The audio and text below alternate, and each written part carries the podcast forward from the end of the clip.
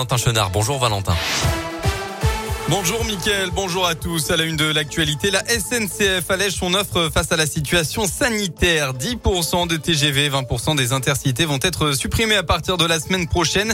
Une mesure imposée par la chute constatée des réservations d'environ 30%.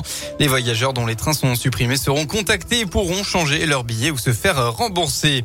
Dans la Loire, le dispositif vaccinal monte en puissance. 55 000 créneaux vont être proposés en centre dès la semaine prochaine.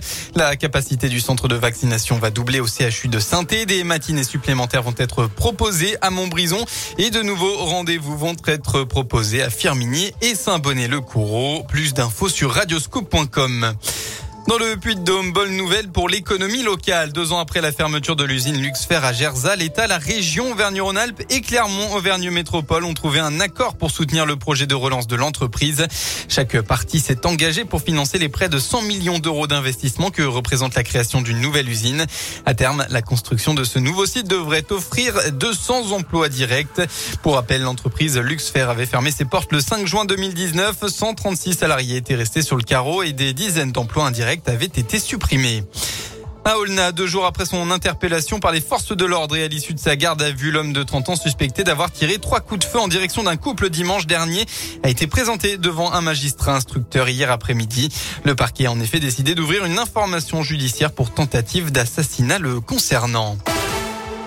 On passe au sport. Attention à l'excès de confiance. Les rugbymen de l'ASM ont idéalement débuté l'année 2022 en battant Toulouse, champion de France et d'Europe en titre.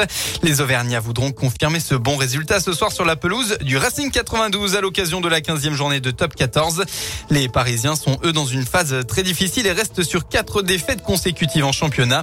Mais l'arrière cher d'Ibergien préfère rester prudent parce qu'on a gagné euh, une grosse équipe de Toulouse ici. Faut pas se dire euh, c'est fait. Justement, là, je pense que le plus dur en fait, c'est maintenant, c'est d'avoir fait ça contre Toulouse, de le refaire sur le Racing, ensuite en Coupe d'Europe et tous les week-ends. Ce match, lui, je pense qu'il nous sert d'appui et de référence. Tout n'a pas été parfait, mais sur l'intensité et l'engagement qui a été mis, c'était quand même bien. Donc je pense qu'il faut garder ça essayer de faire mieux chaque week-end. Oui, eux là en ce moment ils sont en difficulté, ils ont besoin de gagner, mais nous aussi on a besoin de gagner parce qu'on n'est pas premier, on n'a pas 10 points d'avance euh, sur le deuxième, donc euh, on s'attend à un gros gros déplacement, très loin d'être facile.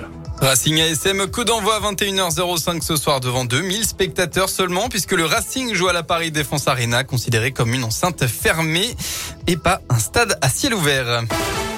La météo de votre journée dans la région, eh bien, ce sera malheureusement tout gris aujourd'hui. Pas de soleil à l'horizon. La pluie sera aussi bien présente tout au long de l'après-midi, avec, même quelques rafales de vent attendues en début de soirée jusqu'à 60 km heure dans le Puy-de-Dôme. Côté Mercure, vous aurez au maximum de la journée entre 4 et 6 degrés.